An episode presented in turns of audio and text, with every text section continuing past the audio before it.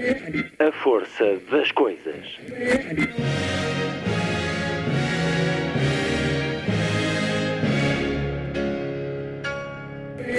Welcome to the 109th last night of the proms.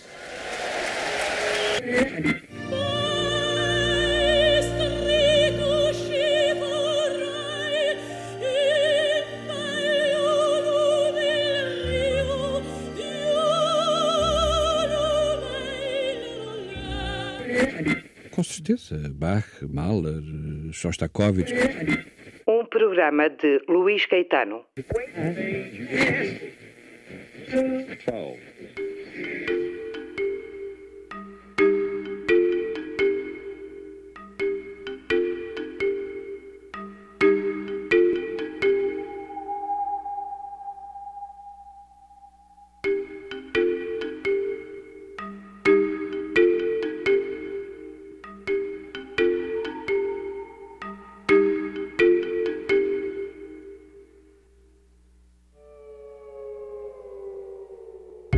emissão de hoje, recebo alguém que há muito deixa marca na cultura do nosso país.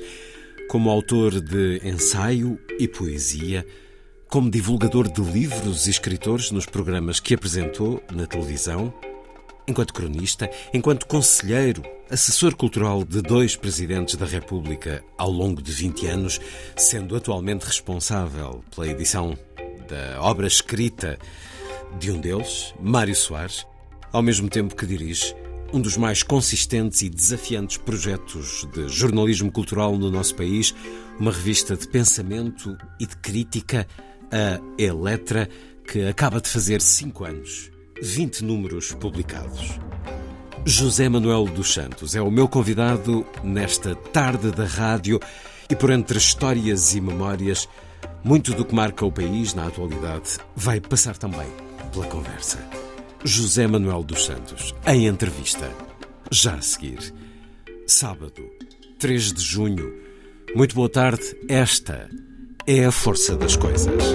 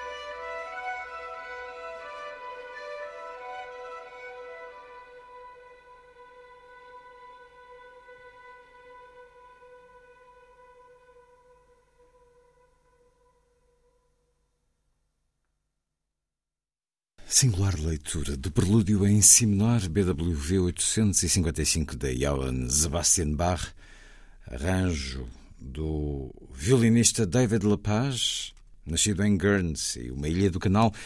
É ele também o intérprete aqui, com a Orchestra of the Swan, sob a direção de Philip Shepard.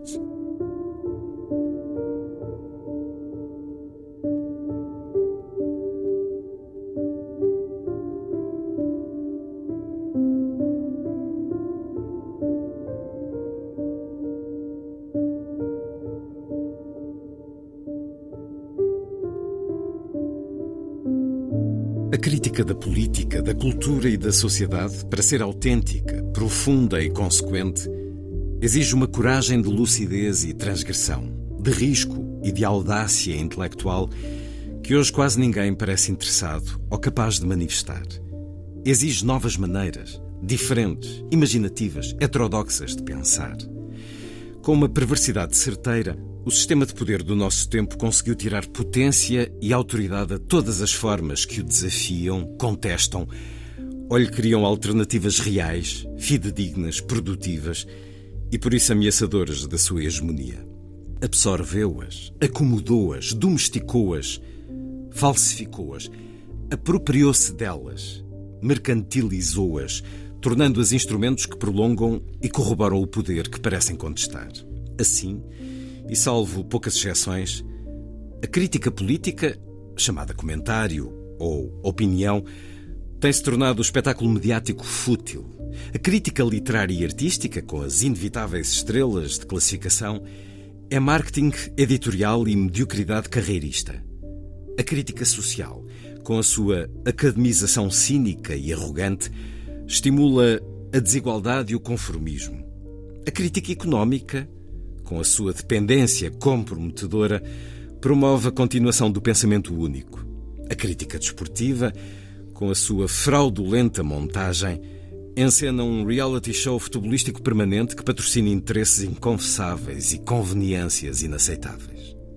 Aliás, em todas as ocasiões em que acabamos agora de usar a palavra crítica, poderíamos e deveríamos antecedê-la do prefixo pseudo Deste modo, é como se a atual ordem das coisas, com o dispositivo controlador que a assegura e com a ideologia asfixiante e totalizadora que dela emana, não tivesse exterior, ou em nome de um artificial ou falseado ou imposto realismo, não consentisse a existência de nenhuma alternativa que ameace a sua eternidade. Querer ter um autêntico pensamento crítico num mundo cenário como o nosso é quase como querer falar com voz própria no meio de uma algazarra vociferante, massificadora e que não aceita dissonâncias ou desacordos. É como querer ter uma roupa diferente de todos os que estão fardados de igual. E, no entanto, é desse propósito ético e cultural que não se deve desistir. E é um certo do editorial de José Manuel dos Santos e António Soares, são diretor e subdiretor da revista Eletra, um cru e desafiador, raro também, editorial no panorama mediático português, e assim é a Eletra, esta revista livro, ou este livro-revista, esta revista para ler e ver, que atinge agora o primeiro lustro, cinco anos de vida, 20 números, com a responsabilidade da Fundação EDP, onde é também administrador e diretor cultural José Manuel dos Santos, a quem dou as boas-vindas à Antena 2. Já conversei neste programa com o editor, António Guerreiro, sobre a Eletra.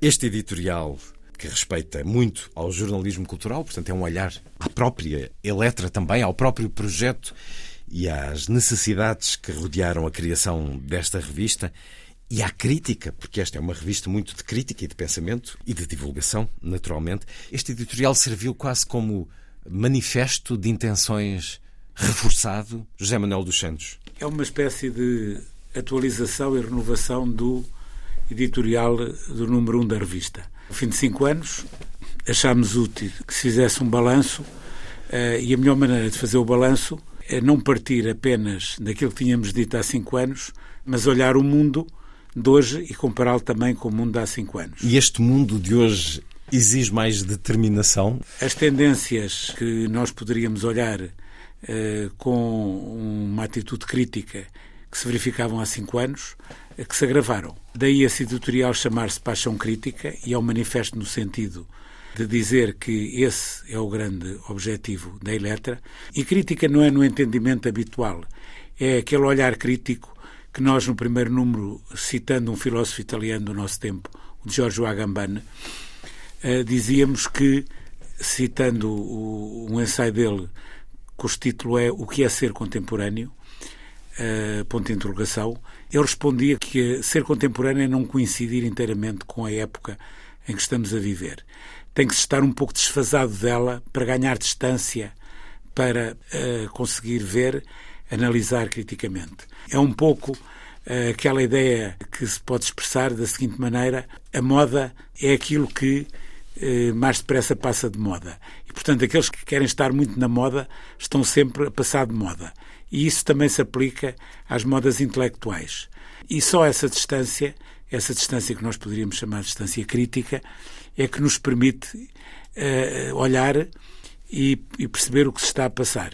E o que se está a passar é que houve ainda uma espécie de hiperbolização da sociedade do espetáculo em que vivemos. Há uma velocidade maior ainda do que prevíamos? Uh, uh, tudo se tornou em espetáculo para tudo se tornar em mercadoria.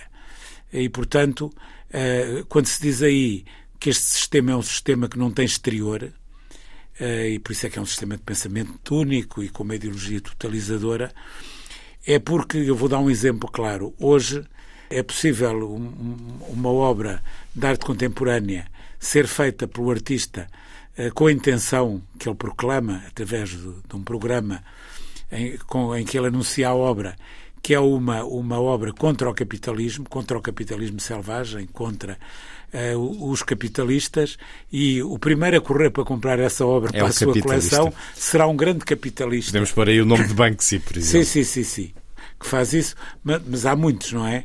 Uh, uh, portanto, a própria arte e a cultura deixaram de ter muitas vezes a força, ou quase sempre a força transgressora, uh, deixaram de fazer medo.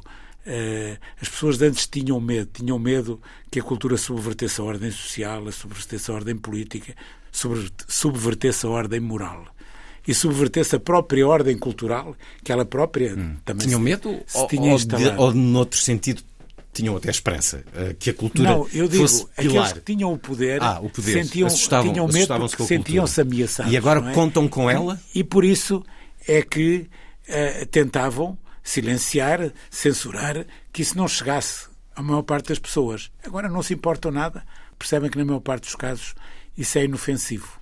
Quando refere aqui expressões neste certo que li, como este algazarra, este vociferar, a revista saiu já há um mês. O tema, apesar do cheiro de que li, o tema do dossiê não é a crítica, é o gosto.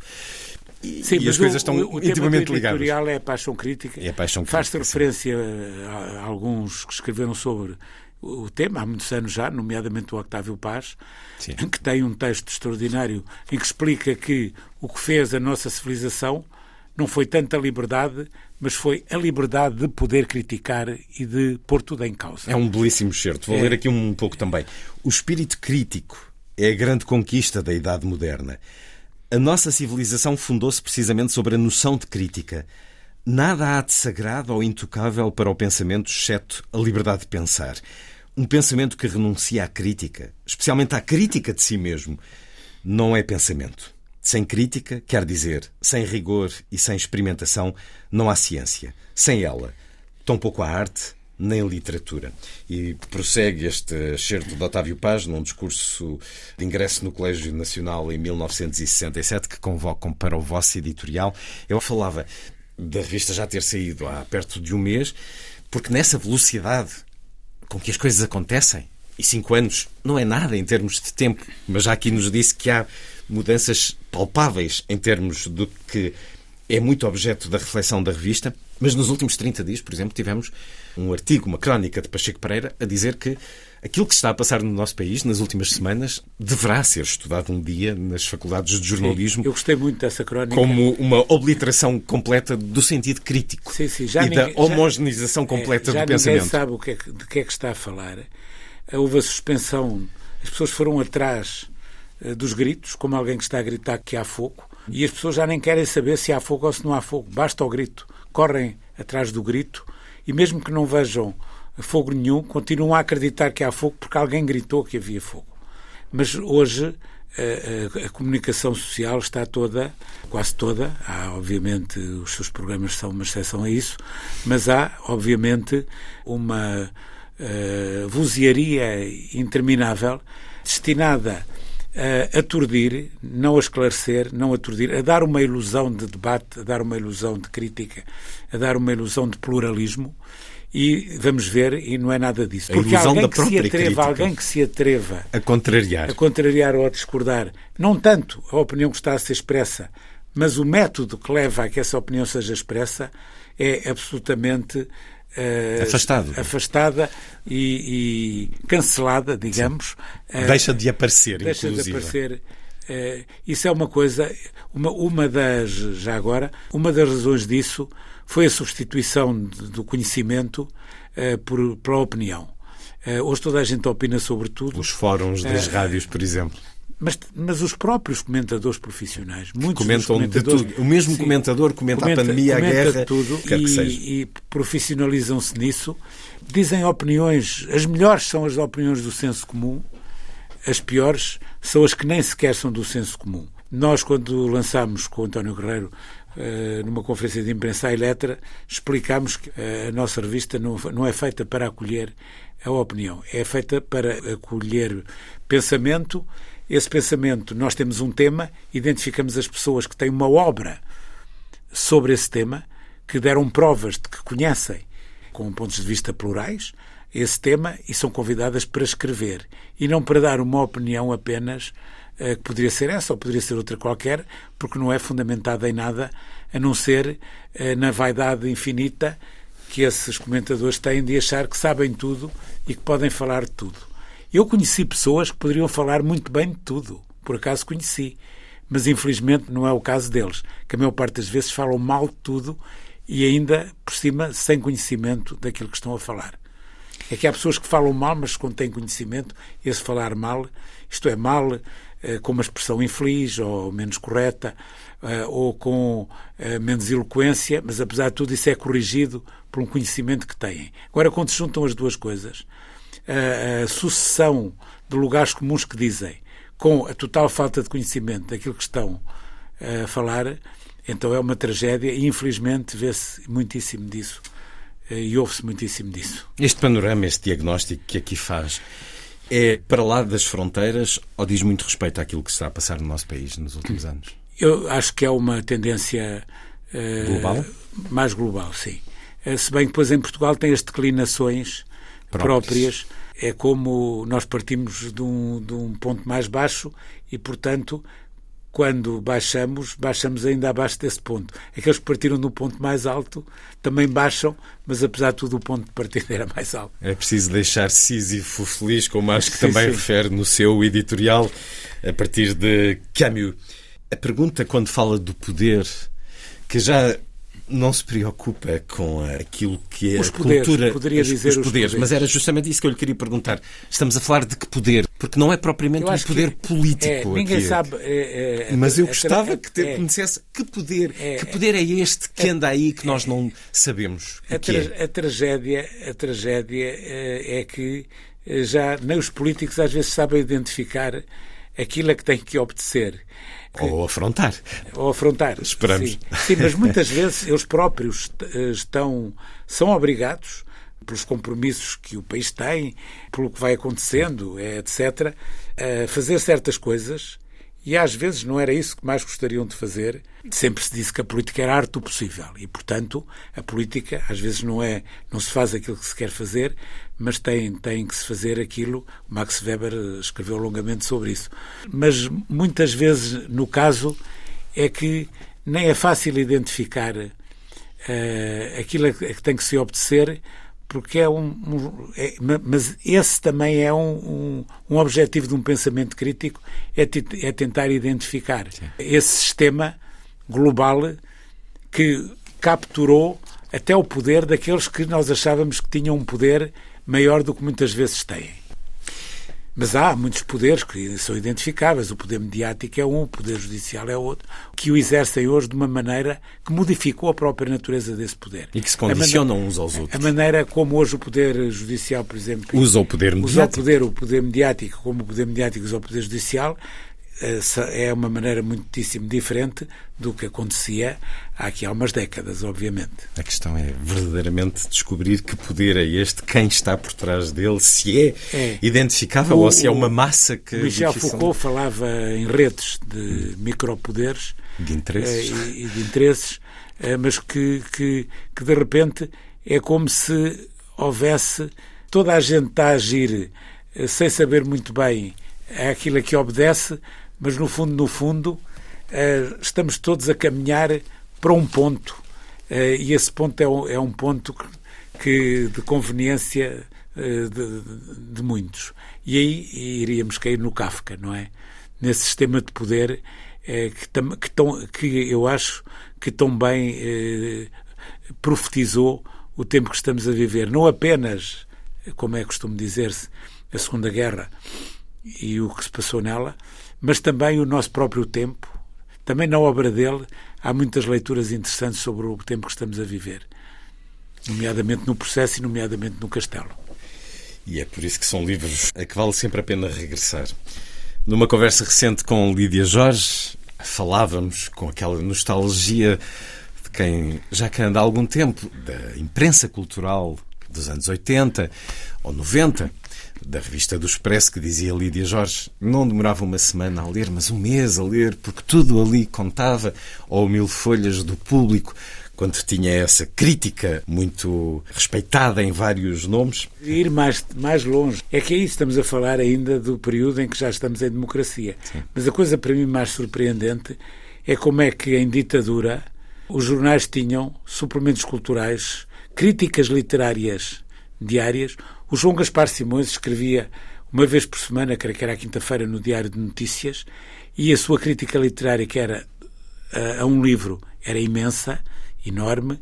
Até se dizia uma graça, nessa altura, que, para, que é uma graça para um crítico literário, dizia-se o Dr. João Gaspar Simões tem tanto que escrever que já nem tem tempo para ler. Mas isto para dizer que a crítica literária dele começava na primeira página, sempre do Diário de Notícias, uh, mas havia uh, suplementos literários, suplementos culturais, críticas de artes plásticas, de bailado. E antes de abril, so, muito condicionadas. Sim, sim, e, condicionadas portanto, é um com a censura, num regime obscurantista, quando em Portugal se passava pouquíssimo comparado com o que se passa hoje, havia muito claro. menos atividade a cultural. Que aconteceu e, no entanto, havia muito mais uh, espaço e tempo nos jornais para isso. E, de repente, agora, tudo desapareceu nada de relevante, tirando duas ou três exceções, se consegue ver quando se lê um jornal hoje desse ponto de vista. A pergunta então é, na sua opinião, se há forças que propositadamente procuram a estupidificação da sociedade ou se é a sociedade que pura e simplesmente vai caminhando para um desinteresse. Deixou-se deixou caminhar. Houve aqui um, eu acho que há aqui um conjunto de fenómenos, a despolitização, de repente a mediatização de tudo instantânea, o acelerar do tempo que não dá tempo para pensar, eh, tudo isso se foi acumulando e que fez aqui uma tempestade perfeita. Nós estamos numa época de um profundo impasse. Toda a gente, creio que não é que nós, que já não temos 20 anos, para usar um eufemismo, poderemos pensar, será que estamos eh, velhos e que temos Velho, velhos dos marretas. É, aqueles velhos hábitos de os velhos dizerem mal, mas é uma das coisas que eu gosto imenso de fazer é conversar com gente nova e elas próprias muitas vezes estão preocupados com, com, com o que se está a passar, uh, sobretudo uh, nas várias áreas em que muitos deles têm que atuar e que intervir profissionalmente ou por interesse ou gosto, uh, e, e portanto ninguém está feliz no meio disto tudo. Eh, nós todos os dias ouvimos, e há uma espécie também de ideologia da felicidade e do otimismo. O mundo da manhã vai ser melhor do que o mundo de hoje, porque somos nós que o estamos a fazer hoje aqui melhor. E há sempre esta ideia. Hoje, aqueles sentimentos que fizeram uma boa e grandiosa parte da arte, que são os sentimentos trágicos, os sentimentos da melancolia, os sentimentos da tristeza, do romantismo, mas, Mas muito mais para tragédia trás, grega, que provocava a catarsis. Tudo isso passou a ser mal visto. Hoje, na vida ativa, alguém que tenha um olhar mais melancólico, mais cético, parece que está fora daquilo que se exige. Hoje, para construir os tais amanhãs que cantam, que agora cantam outra cantiga do que aqueles amanhãs que cantam eh, do Aragão. E, portanto, há uma espécie de, de, de aversão a todas as pessoas que querem trazer problemas, querem trazer preocupações, querem ter... é preciso é que isto ande.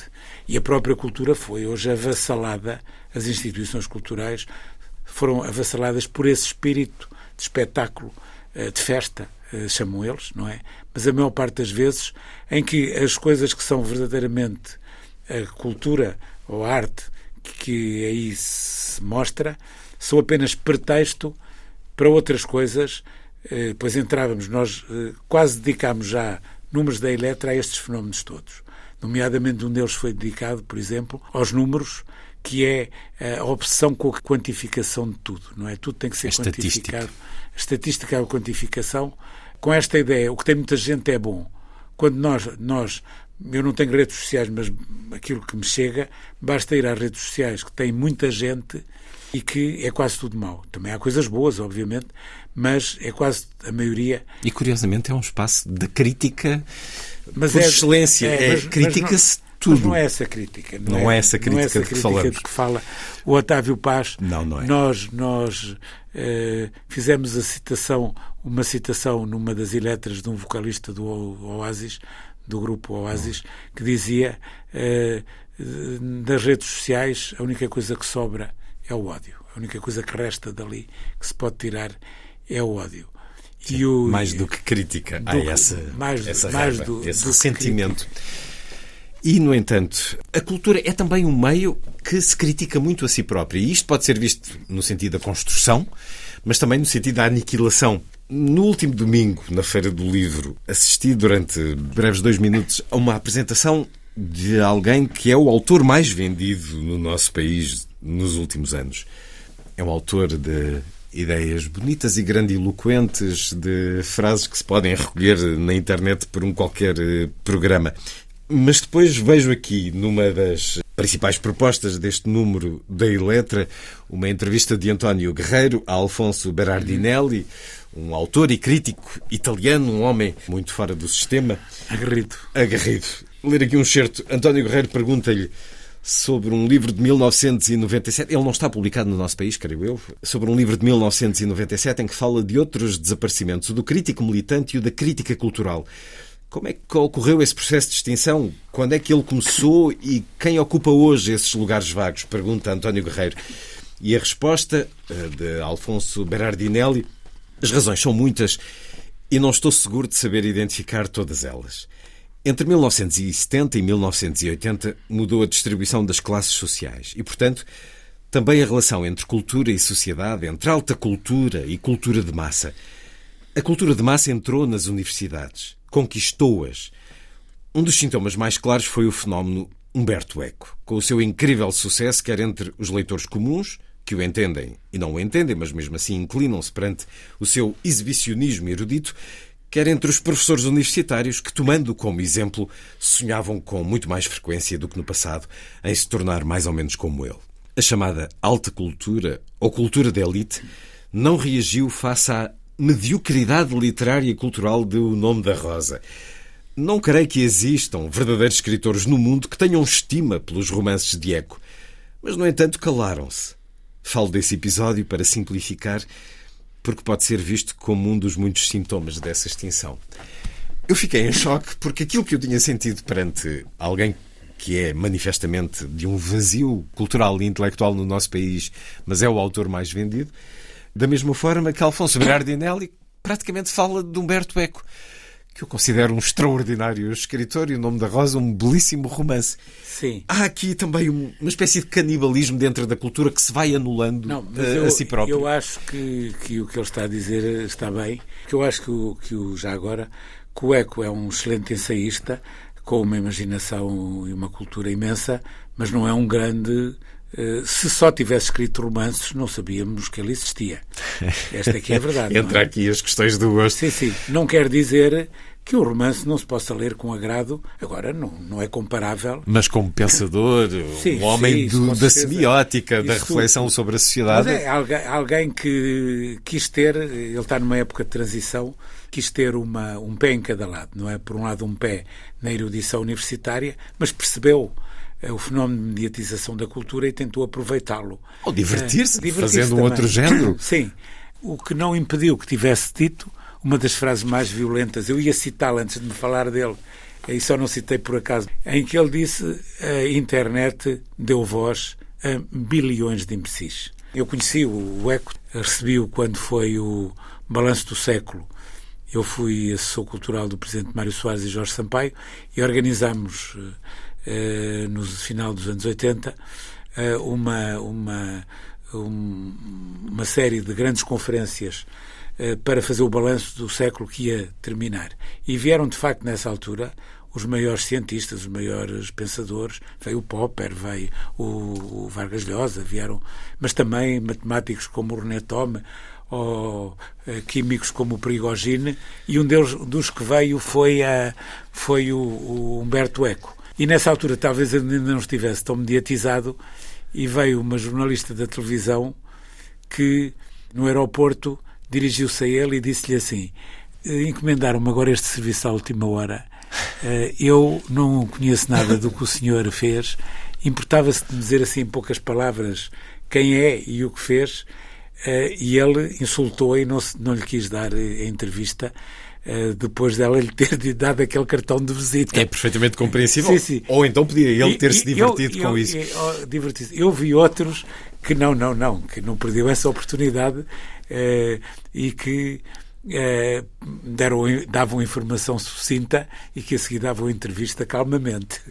Não o apresentei formalmente, mas José Manuel dos Santos é esse homem ligado à cultura desde sempre. Uhum assessor, conselheiro cultural dos presidentes Mário Soares e Jorge Sampaio, mas converso também com alguém que há 40 anos fazia programas televisivos com escritores de entrevista, a escritores de divulgação do que era editado e já lá vamos daqui a pouco ainda olhar aqui esta fascinante entrevista de Alfonso Berardinelli que a Eletra número 20 nos propõe Diz ele também, a poesia adoeceu nas últimas duas ou três décadas do século XX por duas razões paradoxalmente opostas. A primeira é que os seus leitores eram todos poetas potenciais que se tornaram depois uma massa indistinta e cada vez menos consciente de si.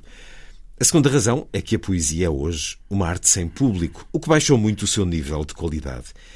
Uma arte, qualquer arte, sem um público competente, exigente, acaba por piorar, perde qualidade técnica. A poesia foi durante muito tempo o coração da literatura, sobretudo porque mantinha viva a língua. O valor de um poema não são os seus temas, é a sua linguagem. Hoje, quase todos os livros de poesia que recebo são escritos numa língua vazia, desprovida de energia expressiva e comunicativa, à qual faltam quer o artifício, quer a natureza. Hoje tenho a impressão de que quase ninguém entende de poesia, nem mesmo os professores universitários de literatura, que habitualmente fazem pouquíssimos cursos de poesia contemporânea. Aliás, os académicos não são verdadeiros críticos literários, são estudiosos de textos literários, independentemente do seu valor. É de facto aqui um homem com. Essa entrevista é belíssima. É extraordinária. É, é um homem.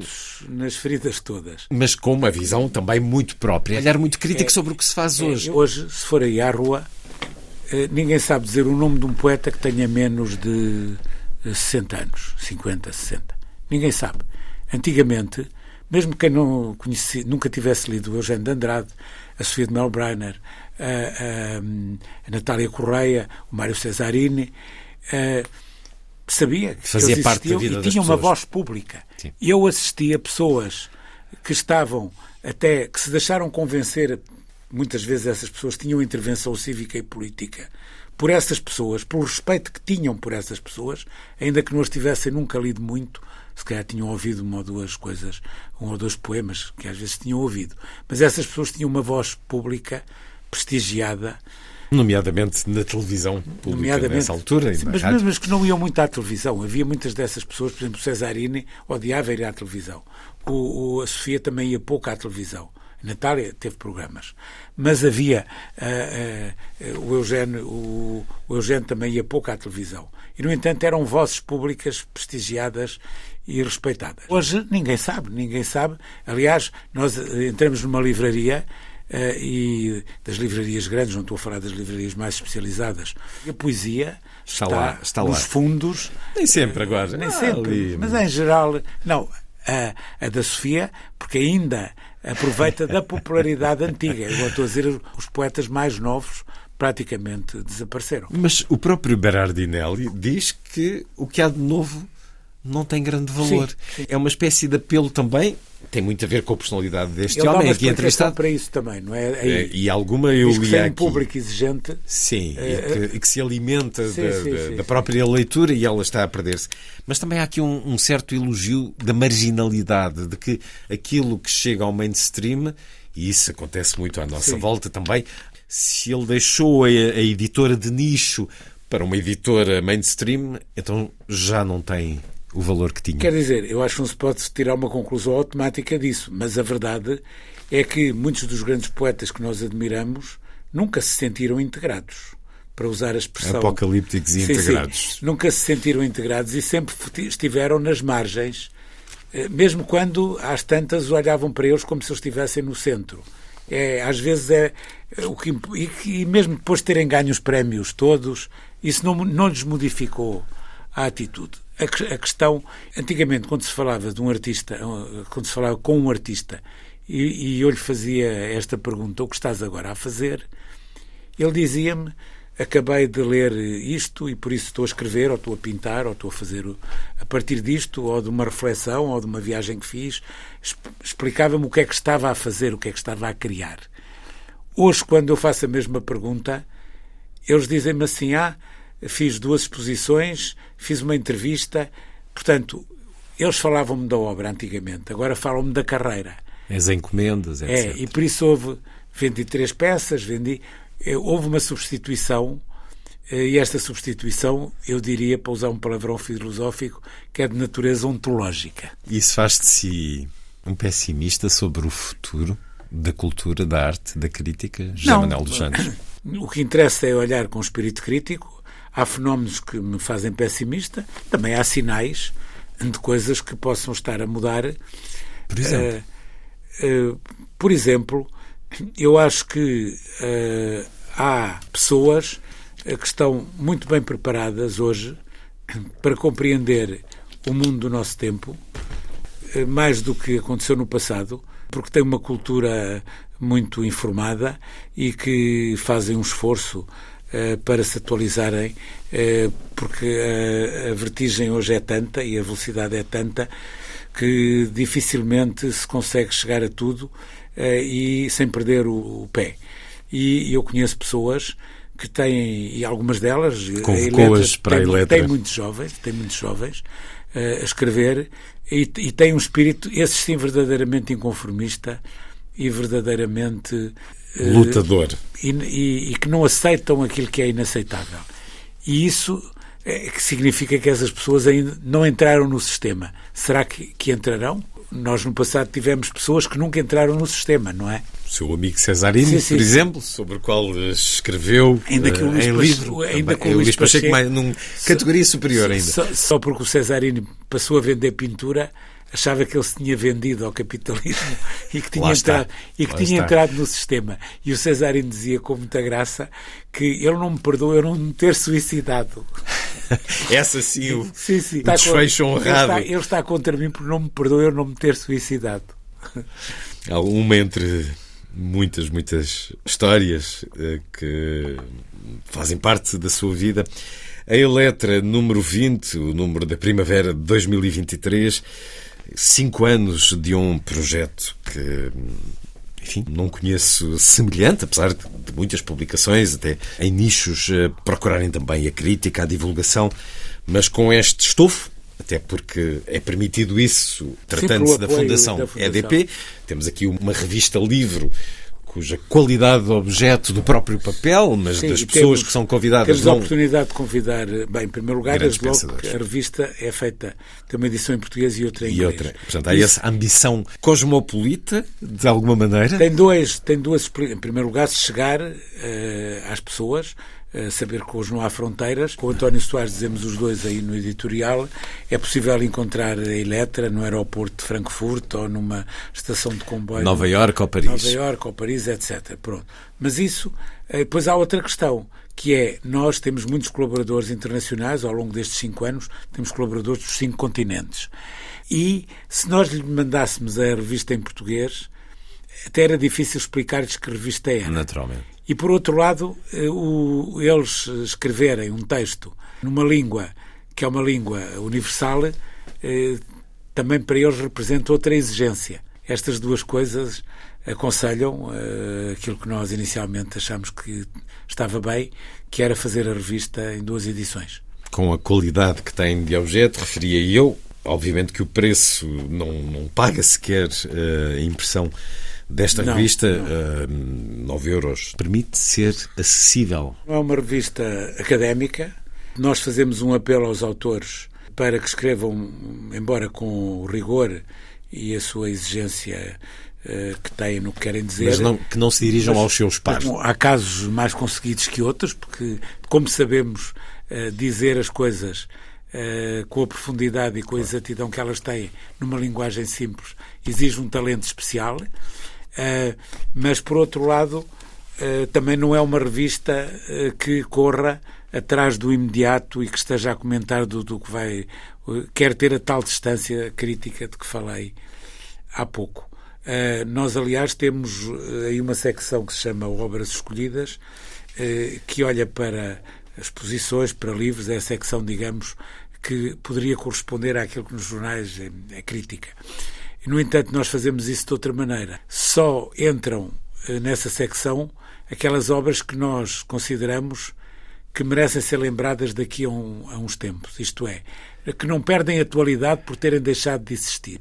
É fica aí uma memória delas e daqui a 10 ou 15 anos, se as pessoas tiverem acesso à Eletra, vão ter curiosidade de tentar saber que obra era aquela, ou ler o livro se ele é um livro, ou ter uma informação sobre a exposição, se ela se realizou, ou ver se há eh, registro de um espetáculo, porque não é apenas aquilo que hoje existiu, faz-se um grande alarido eh, e daqui a seis meses já 30 coisas aconteceram e já ninguém se quer saber mais o que é que aconteceu. O tempo é essa grande confirmação do que é arte, assim haja memória que aguarde e é nesse sentido que essa secção propõe aquilo que poderá ser mais perene.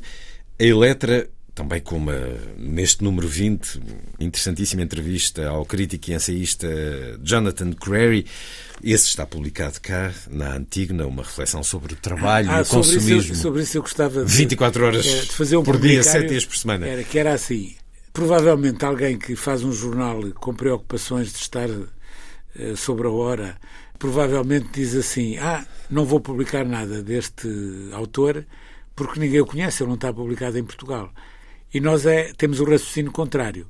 Uh, sabendo que ele é bom e que não está. Pode ser uma porta de entrada, é uma porta para, ser de entrada publicado. para ser publicado em Portugal. Vamos chamar a atenção para ele, porque temos a oportunidade de o, o traduzir na revista se ele nos escrever um artigo, e isso pode ser uma porta, de facto, de entrada e para interessar as pessoas para o lerem, interessar os editores para o editarem, se, for, se forem livros, um escritor, o raciocínio é exatamente ao contrário, é não estar a dar sempre mais do mesmo, embora haja a suspeita de que as pessoas só gostam daquilo que já conhecem, nós queremos fazer um apelo e um convite a que as pessoas eh, tenham abertura suficiente para descobrirem coisas que vão passar a gostar e que não conheciam. Também muito da arquitetura, também muito de artes visuais. Hoje é impossível compreender o nosso mundo sem essa parte visual. Da modernidade. Infelizmente não temos o áudio na revista. Quem sabe, um dia, Um tem, dia. tem um bom sítio da internet onde, É, onde mas- se pode mas, ler parte da revista, digamos que um Podemos, terço da revista. Exatamente. Podemos eh, prolongá-la por outros meios, eh, mas a verdade é que hoje é, é- o nosso mundo tornou-se incompreensível sem a imagem, sem a atenção à imagem. E estes cinco anos, como é que evoluíram em termos de chegar ao público? fez o seu caminho e manteve eh, uma, uma boa estabilidade, mesmo durante a pandemia. Eh, os distribuidores disseram-nos que tinha sido uma das melhores publicações a aguentar-se com a pandemia. Fidelizam. Um público, e temos a suspeita, não temos estudos exaustivos, mas temos a suspeita de que uma parte desse público é jovem. E o que lhe posso dizer é que editores de livros, eh, quando se apercebem de- das vendas, acham que eh, se um livro deles vender o que a Eletra vende, é um êxito. Não é, obviamente, não estamos a falar dos best-sellers, mas. Agora, um livro que tenha características eh, que podem ser afins da Eletra, eh, normalmente, eh, ou de autores, vendem menos do que a Eletra vende. E assim se faz este projeto há já cinco anos, com os seus dossiês temáticos, deste trimestre, o gosto, e tem sido divertido, José Manuel dos Santos, fazer a Tem. letra. É feita a equipa, é uma revista. eh, trabalhar com António Guerreiro é muitíssimo interessante e agradável, mas com todos os outros, eh, com António Soares, que é o subdiretor, todos nós eh, fazemos reuniões a dar ideias. Eletra, 5 anos, 20 números de um projeto único no nosso país, proposto pela Fundação EDP, com a direção de José Manuel dos Santos, que é um homem ligado à cultura desde muito jovem. Daqui a pouco ouvi-lo-emos nas suas andanças na casa dos 20, enquanto divulgador literário e entrevistador de escritores nesses tempos em que a televisão nos dava muito tempo com esses escritores. Mas antes, neste programa, José Manuel dos Santos conversar um pouco consigo também sobre alguém de quem foi muito próximo, Mário Soares. Dele foi assessor para a cultura, conselheiro numa área que era favorita dele e é coordenador da edição das obras de Mário Soares na imprensa nacional. Quero ouvi-lo sobre o que vamos ler deste homem que marcou a história do país, que marcou as nossas vidas. Antes, escutemo-lo em dois breves momentos. Certos de duas conversas que tive com Mário Soares, a primeira em 2006, a segunda em 2010. Dr. Mário Soares, preocupado, mas otimista com o futuro. Sim, evidentemente, porque eu acredito na condição humana, eu acredito que é possível transformar o mundo. Eu, eu vi muitas transformações durante a minha vida e participei de algumas. Portanto, tenho todas as as razões para acreditar. E nunca deixei de acreditar. Há sempre em todos nós um pouco de utopia. Eu tive essa utopia, sempre tive. E acho que esse grão de utopia é que faz andar o mundo para diante. Não são nem o dinheiro, nem os interesses pessoais. São as causas, as grandes causas. O que é que o cidadão comum pode fazer para um mundo melhor, para uma sociedade mais justa, para um futuro melhor? Nós estamos num tempo de cidadania global. E o que eu aconselho aos meus compatriotas e amigos é que sejam cidadãos, cidadãos participantes, cidadãos que não se limitem a dizer mal ou a dizer bem, mas sim a sugerir, a pensar, a ver eh, a sociedade em que vivem e como a podem melhorar. Porque é preciso lutar para que tudo aquilo que é mau, e há muita coisa má em todos os países, se possa melhorar. Refere aqui a expressão que, que lemos no livro O Leopardo: é preciso que algo mude para que tudo fique na mesma. Exatamente. O que é que é preciso que mude mesmo para que as coisas não fiquem na mesma? É preciso mudar o modelo. É preciso pensar nos cidadãos mais do que no dinheiro.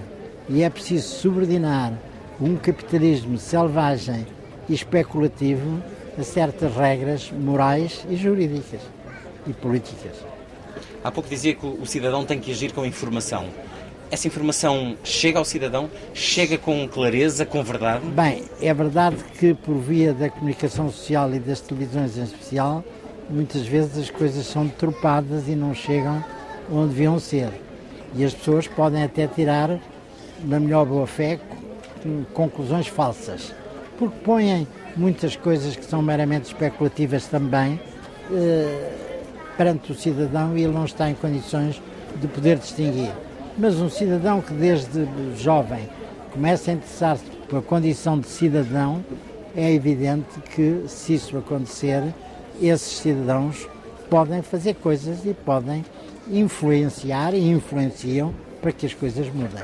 Dois momentos de conversas que tive com o Mário Soares em 2006 e 2010, aqui falando de temáticas que uh, marcam este volume da Eletra, sobre uh, o qual uh, já conversámos. Vamos então, José Manuel dos Santos, ao seu trabalho de coordenador das obras de Mário Soares. O momento inicial, em finais de 2021, trouxe-nos esta tese de licenciatura, o primeiro livro publicado por Mário Soares e com tantas histórias dentro da história do país que ele significou.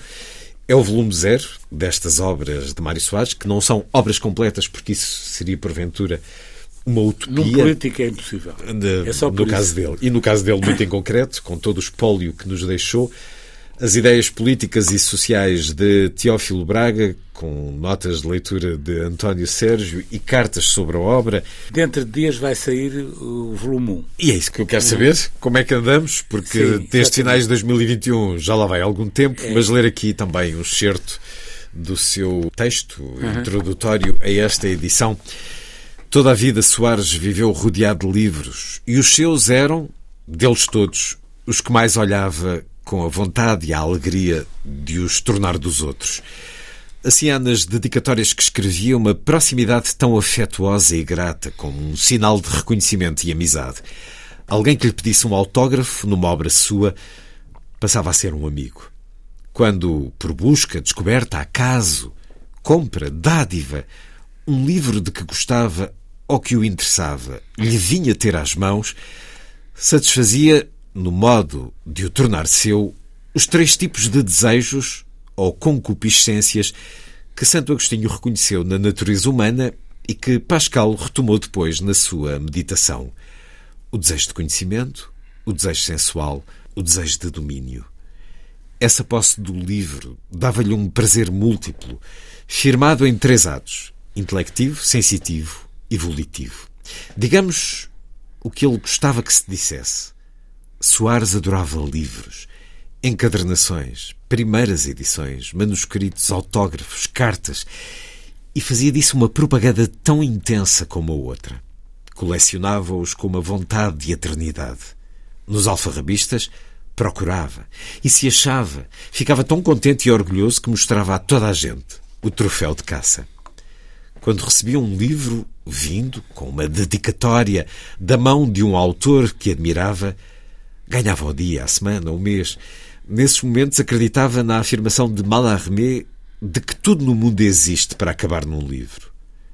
E com ele entrava em A Biblioteca de Babel, esse conto metafísico em que o universo e a biblioteca se roubam um ao outro. Ao seu autor, Jorge Luís Borges, Soares, quando era primeiro-ministro, entregou as insígnias da Gran Cruz da Ordem Militar de Santiago da Espada, numa tarde que dava sobre o jardim de onde vinha o grito rouco dos pavões. O poeta cego falava desse tigre feroz que é o tempo e do reflexo de ouro do seu vulto fugidio no espelho branco da eternidade. Ao ouvi-lo, sabíamos que a nossa visão era o rascunho da sua cegueira é um belo texto que aqui nos dá sobre um, um belíssimo sentimento que era o de Mário Soares pelos livros. Para quem gosta de livros, ler a sua descrição do que era a relação de Soares com os livros é comovente. Estava sempre cheio de livros. Estava, quando ia para qualquer lado, uma visita de Estado, fosse onde fosse, levava, porque ainda por cima, como todos os bons leitores, não levam só um livro. Não, é um saco. É um saco, porque sabem que os livros, eh, a nossa relação com os livros é como com a comida, que às vezes às apetece uma tarde, coisa apetece e depois coisa, apetece outra. Pode apetecer, apetecer outra. E, portanto, ele vinha sempre carregado de livros. E, de facto, aquilo que eu descrevo, eu acompanhei-o dezenas e dezenas de vezes aos alfarrabistas, eh, quando descobria qualquer coisa, muitas, às vezes também lhe telefonavam, era uma festa, ganhava o dia. Podia estar irritado com qualquer coisa que se tinha passado na política, ou no país, ou no mundo, que uh, ter acesso a um, uma carta do Essa de Queiroz, ou do Camilo, ou ele tinha, e, e portanto ficou no, Uh, tem os filhos, autênticos tesouros e preciosidades. Tem, por exemplo, a primeira edição, uh, que é muito rara, completa, com todos os mapas e anexos, por exemplo, da enciclopédia francesa, do Diderot enciclopédia. e do enciclopédia, uh, mas tem primeiras edições todas do Camilo, do Essa, tem o Orfeu, tem o Fernando, a mensagem do Fernando Pessoa com dedicatória para o Kamneski, e depois tem dedicatórias para ele de todos os grandes escritores, obviamente desde os anos 50, foi amigo deles muito antes do 25 de Abril, mas depois também de muitos uh, grandes escritores de, de, todos os países, não é? Como ainda por cima correu a informação e corria a informação de que ele gostava de livros, gostava de escritores, como gostava de pintores e de, uh, isso levava a que o Otávio Paz mandava-lhe livros, o Vargas Llosa mandava-lhe livros quando quando publicava. Portanto, ele tem uma biblioteca com imensas dedicatórias de escritores, mas também de políticos. Uh, e, e, mas isso nele não era uma coisa que lhe fosse exterior. Uh, nós, olhando para o espólio dele, percebemos que ele passou a vida a escrever. Ele tem milhares e milhares de páginas escritas. Há muitas coisas. Até há uma obra que estamos ainda a investigá-la, mas que sabemos que existe uma obra literária que ele nunca uh, quis tornar pública. Esse romance concordata. Esse romance e... Mas e, diga e, uma coisa, José Manuel dos Santos. É extraordinária essa biblioteca, esse espólio. 3 milhões de documentos o, o espólio dele. Conheci um pouco na Fundação Mário Soares uhum. quando o entrevistei lá e, e, é muito bonito ler o que diz sobre quando alguém lhe pediu um, para autografar o livro, ele ficava contente. Assim ficava fiz, um amigo, não é? Assim o fiz Quer com dizer, este Portugal amordaçado e outras ele. Que era, ele, ele que tinha, sabia o peso das palavras, conhecia o peso das palavras e, portanto, se estivesse numa situação política em que estivesse que escrever num livro, uh, por exemplo, de honra de um acontecimento, media o peso das palavras e quando se dirigia a alguém sabia distinguir quando dizia um abraço, um grande abraço, ou apenas cumprimentos, ou cumprimentos cordiais. Conhecia os, os, os graus todos. Os graus todos. E eu notava que quando alguém com verdadeiro interesse tinha um livro dele e lhe pedia Uh, uh, um autógrafo, aí já era sempre com um abraço, uh, ou quase sempre com um abraço. Confirmar? Uh, com um abraço. Exatamente. Porque esse, porque esse leitor, porque esse leitor já era um amigo, através do livro tinha se tornado um amigo. Tenho imagens da Fundação, do que representa uhum. a Fundação em termos de espólio, da Biblioteca de Soares, que nunca conheci pessoalmente, mas tenho em casa um livro sobre sótãos e lá está uma foto da Biblioteca de Soares, que inspirou a minha biblioteca no meu sótão, mas quando diz que há esse grau, esse romance possível de Mário Soares, então, mas quer dizer que não se sabe, que está verdadeiramente perdido no meio desse espólio de milhares e de milhares de páginas? É, não, eu acho que agora já temos uma ideia de onde ele possa estar. Eu acho que vamos. Uh, Vão chegar a ele. Vamos chegar a então, ele. Mas isso é assim? Está, está, calhar, está tão recôndito? Pois, porque ele deixou. Ele, ele tem o arquivo. Uh, ele, ele, tem o arquivo propriamente que entregou, que está na Fundação, uhum. mas depois também tem ainda algumas coisas que estavam nos gabinetes de trabalho dele uh, casa. em casa. E, portanto, há aí coisas que ainda têm que ser uh, vistas. Mas não há dúvida nenhuma que essas coisas existem. E existe todas. este romance. Sim, sim, Vamos sim. um dia ler o romance Pode Concordata ser, Não sei se está acabado, se não está acabado. Hum. E para além disso deve haver outras coisas, contos, porque ele toda a vida escreveu, mas escreveu milhares e milhares de páginas de ensaio político, de ensaio literário sobre figuras. Portanto, ele todos os dias escrevia. Portanto, era verdadeiramente também um escritor político, como todos eles eram da geração dele para trás. Quer dizer, é impensável. Nem todos com a mesma verve, Sim, com a mesma mas, qualidade. Mas o, o Mitterrand era, o de Gaulle era, o Churchill era, o de Israel era, obviamente, esse então mesmo escritor. Mas, Sim, e o, e o Churchill até recebeu um prémiozinho da literatura. Ganhou, todos os parece, anos. Parece que gostava mais de, de, que o prémio tivesse sido da paz. Uh, e se calhar até teria sido mais, mais justo, mais justo, mais adequado. Mas, Mas acredita que Mário Soares, como ele chegou a dizer, trocaria todos os cargos por um grande romance da sua pena? É, eu creio, eu creio Acredita? Que sim. Um sim, homem sim. que foi aquilo é, que foi? Porque ele dizia: uh, toda a gente sabe quem é o Essa de Queiroz, ninguém sabe quem são os primeiros ministros uh, do tempo do Essa de Queiroz.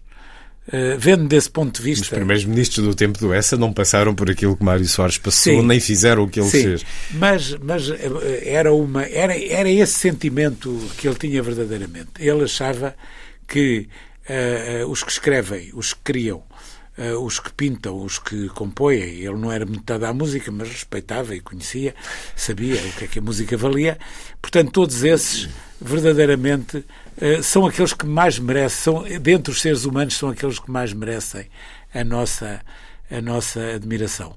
Uh, e por isso, uh, um dos seus grandes prazeres como político era poder contribuir para que fosse conhecido ou distinguido uma grande figura intelectual que ele admirava, um grande escritor ou um grande artista.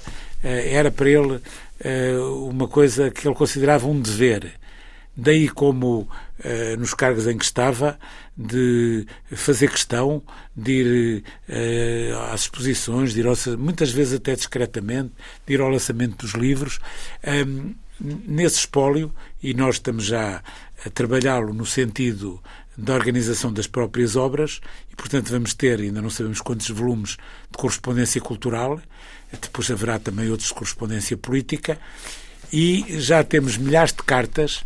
E se, eu digo-lhe que não pensa em nome nenhum que tenha nome desde os anos 50 para cá que não se tenha correspondido, não se tenha correspondido com ele. Mas é desde vou, vou pôr pares dispares, desde, desde a, o Herberto Helder à Beatriz Costa, ou desde o Virgílio Ferreira ao Raul Solnado, ou desde o, o, o Cisa Vieira à Amália, Portanto, mas todos os grandes escritores, todos, até os, os que nós podemos achar que menos uh, escreveriam para alguém que representava o poder, Luís Pacheco tem imensas coisas, o Cesarino, o Eugênio de Andrade, a Natália, a Sofia, uh, toda a gente escreveu e ele escreveu, escreve, e ainda por cima não são cartas formais, porque ele tinha relações com eles. Uh, alguns, Há recorte literário deles, em muitas sim, delas. com alguns deles eram relações antigas. É quase possível fazer uma história da relação dos intelectuais com o poder uh, a partir daquela correspondência.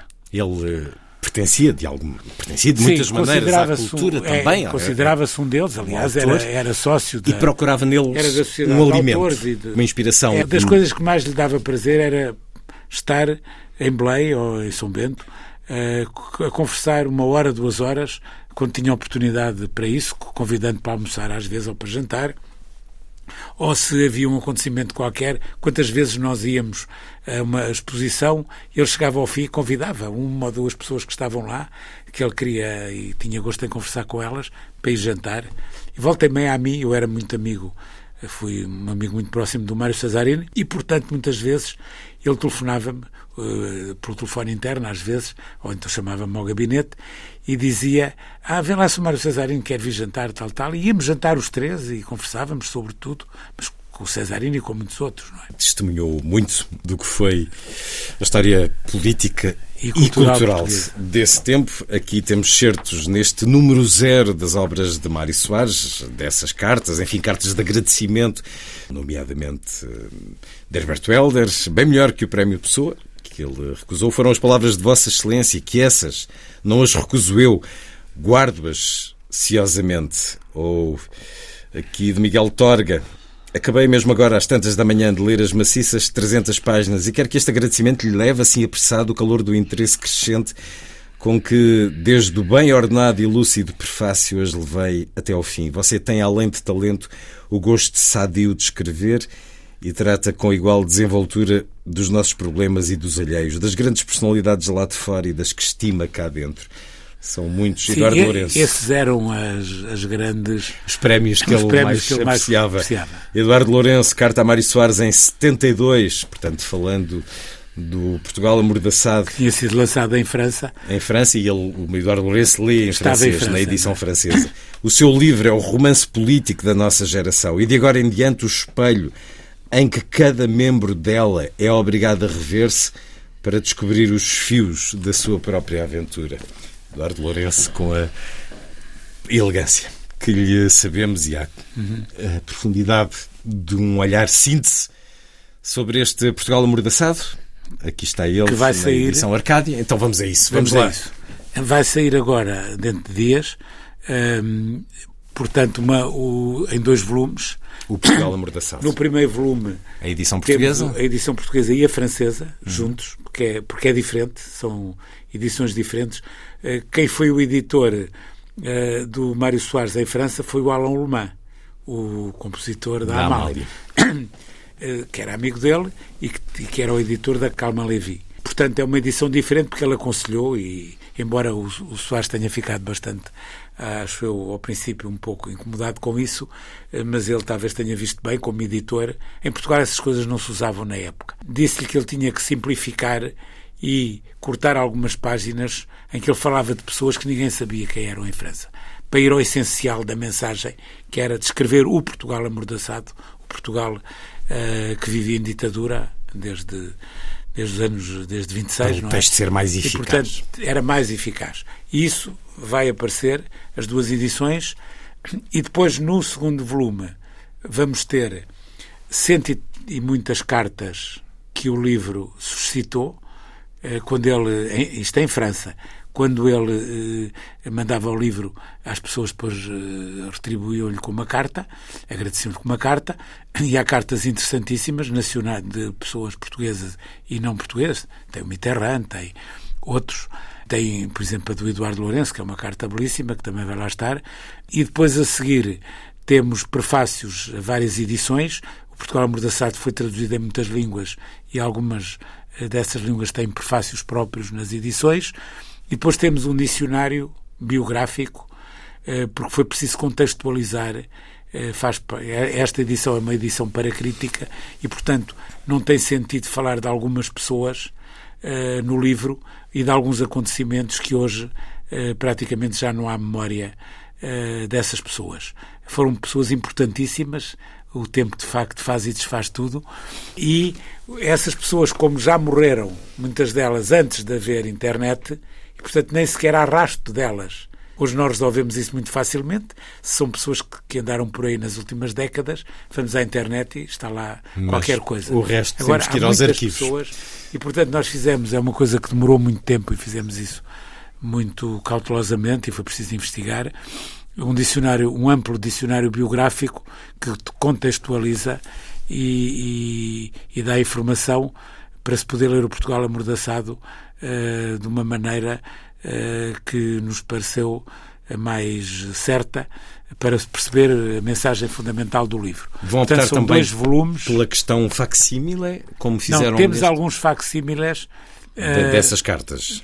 de algumas dessas cartas Mas e, não da obra. e de algumas dedicatórias. Por exemplo, para lhe dar assim uma novidade interessante, a- temos o, a dedicatória eh, do livro que ele mandou para o Marcelo Caetano, que era o presidente do Conselho na época, eh, e que tinha sido professor dele. Essa dedicatória diz qualquer coisa do género ao professor Marcelo Caetano, este livro que certamente não lhe vai agradar, eh, na esperança de que um dia possamos viver num país em que aqueles que discordam sejam apenas adversários e não inimigos. E aconteceu uma história muito engraçada. O Mário Soares era muito amigo do Abranches Ferrão, que era uma pessoa ligada, era uma pessoa da oposição e ligada também ao Partido Socialista, com que ele, aliás, esteve preso, e o Abranches Ferrão era colega de curso do Marcelo Caetano. E o, e o Mário Soares eh, escreveu, eh, mandou para o Abranches Ferrão o livro houve uma altura em que o Mário Soares veio de Paris a Madrid para eh, fazer chegar o livro, porque provavelmente se mandasse pelo correio o livro era apreendido pela PIDE. Portanto, houve várias pessoas que se deslocaram Foram transporte Madrid, de- foram transporte de vários livros. Nomeadamente, é de Madrid que está da nós também vamos fazer esse facsímile, a dedicatória para o Cardeal Patriarca do António Ribeiro. Mas, o, no caso do Marcelo Caetano, eh, ele mandou ao Branches Ferrão o livro, com esta dedicatória que eu acabei de dizer, e eh, encarregou de entregar o livro ao Marcelo Caetano. O Abranches Ferrão telefonou a Marcelo Caetano e disse que precisava de falar com ele, ele mandou ir lá e chegou e disse, tenho aqui o livro que o Mário Soares acabou de editar em francês, em França, e ele eh, encarregou-me de te eh, dar o livro. E o Marcelo Caetano olhou, abriu a gaveta e disse, não é preciso. Já o tinha. Já o li todo, puxou do livro, estava todo anotado e disse, é uma infâmia.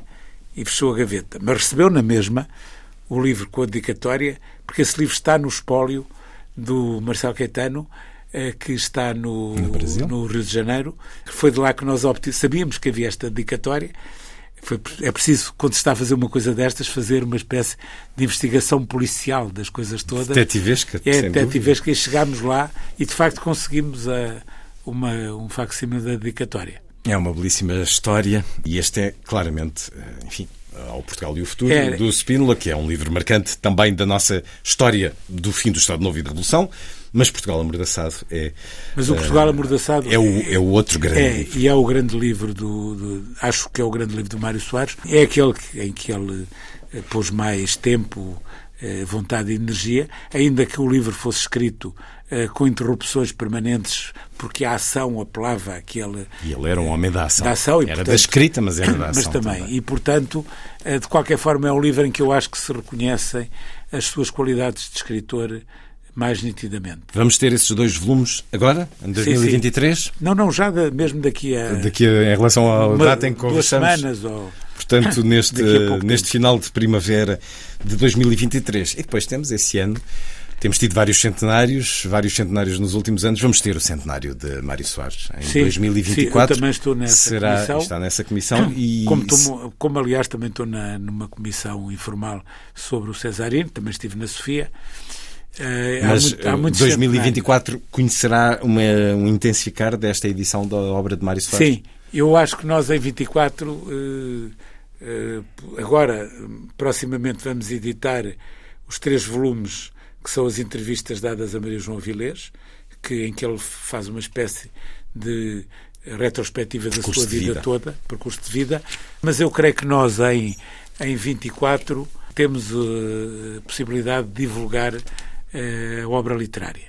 Acho que temos condições, será a grande surpresa. Isso de que estivemos, que a, falar. estivemos a falar. Há um livro que é possível fazer a partir de muitos dispersos dele, que são uma espécie de retratos de pessoas.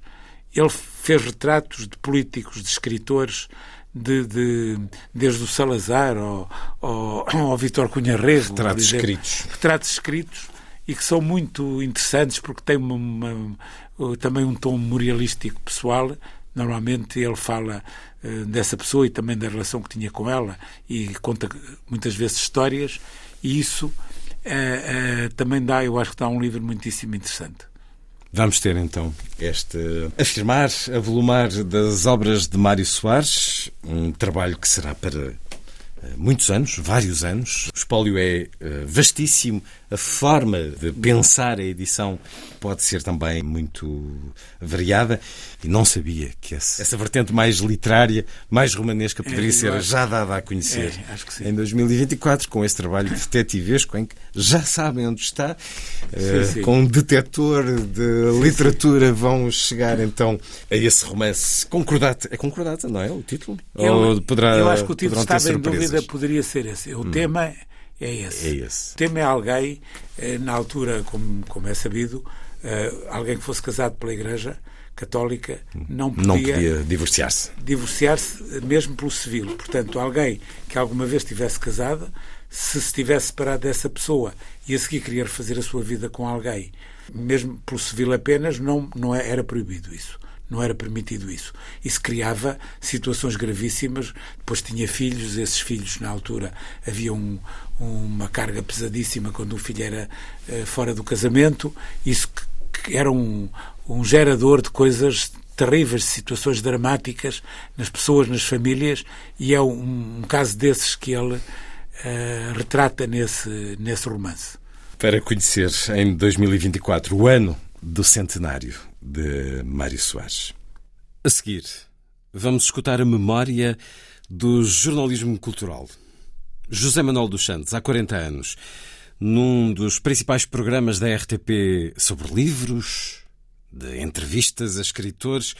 Antes, escutamos música, o prelúdio Opus 28, número 4, de Frédéric Chopin, na interpretação de Hatia Buniatishvili, sobre os prelúdios de Chopin, escreveu José Manuel dos Santos numa das suas muitas crónicas na revista do Expresso. Tenho passado longos dias da minha vida com esta música que nunca se cansa de nós. Escuto-a, subtil, atenta, refinada, exata, surpreendente. Escuto-a na sua claridade escura, na sua matéria imaterial, na sua queda ascendente, na sua sombra acesa.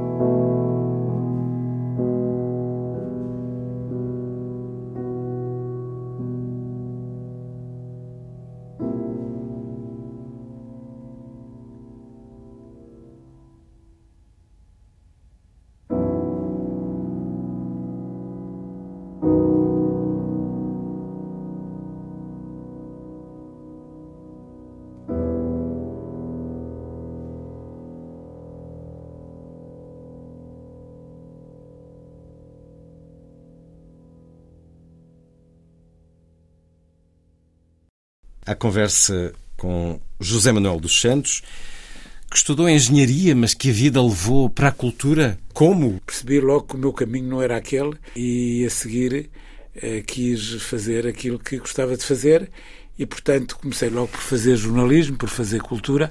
Eh, esses programas da televisão de que fala foi um ensaio de um caminho que eu poderia Como ter. Como é que entrou na televisão?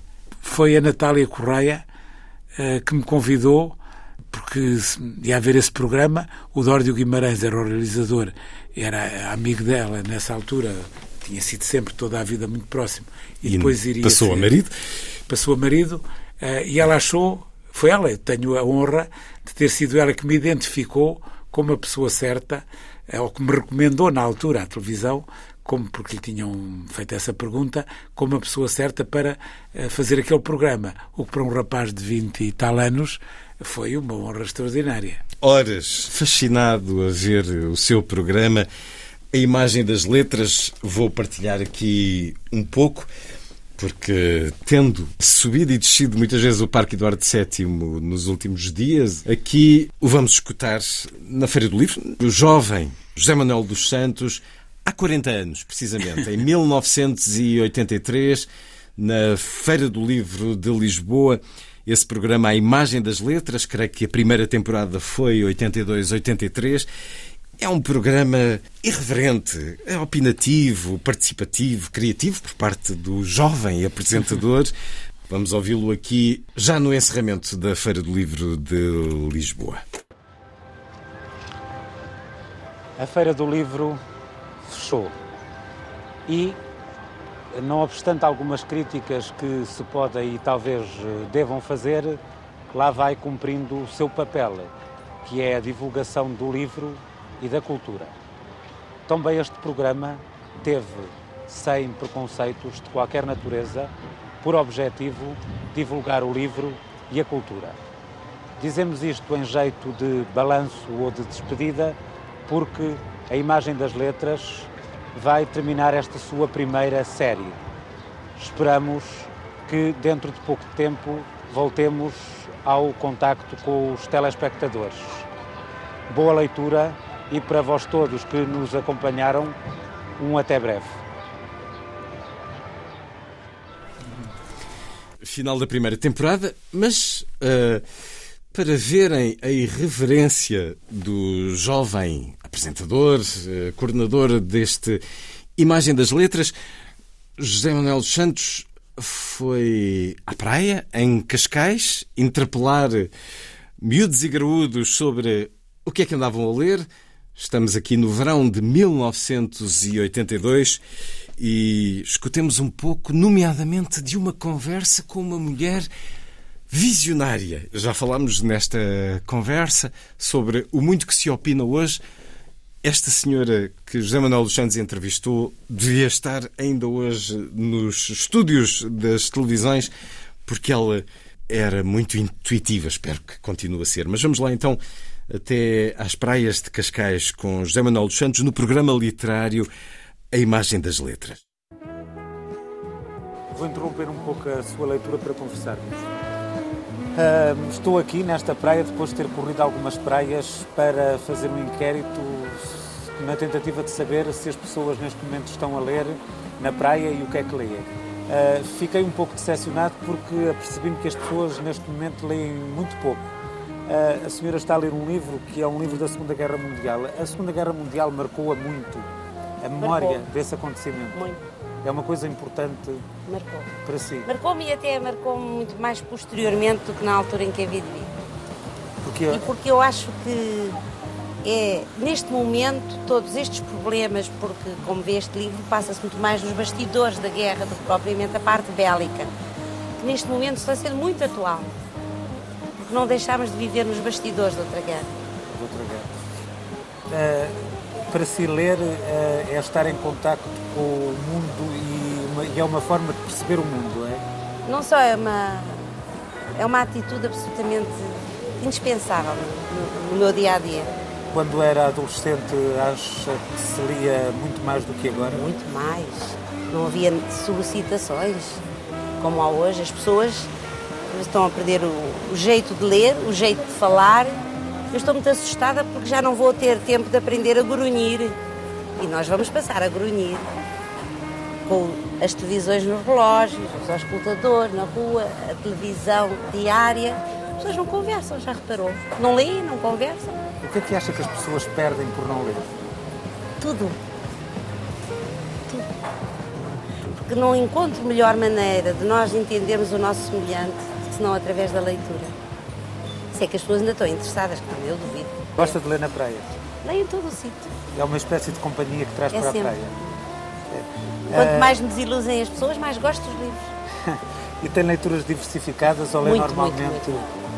Se eu lhe pedisse para dirigir uma mensagem à gente mais nova que não lê, uh, através deste programa e da televisão, eu não o tinha que é que problema diria? nenhum mas eu já não acredito no valor das mensagens, por isso talvez seja a pessoa menos indicada para dar mensagens.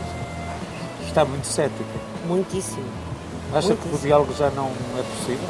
Eu já não sinto o diálogo nas pessoas. Fala pouco, fala menos do que falava?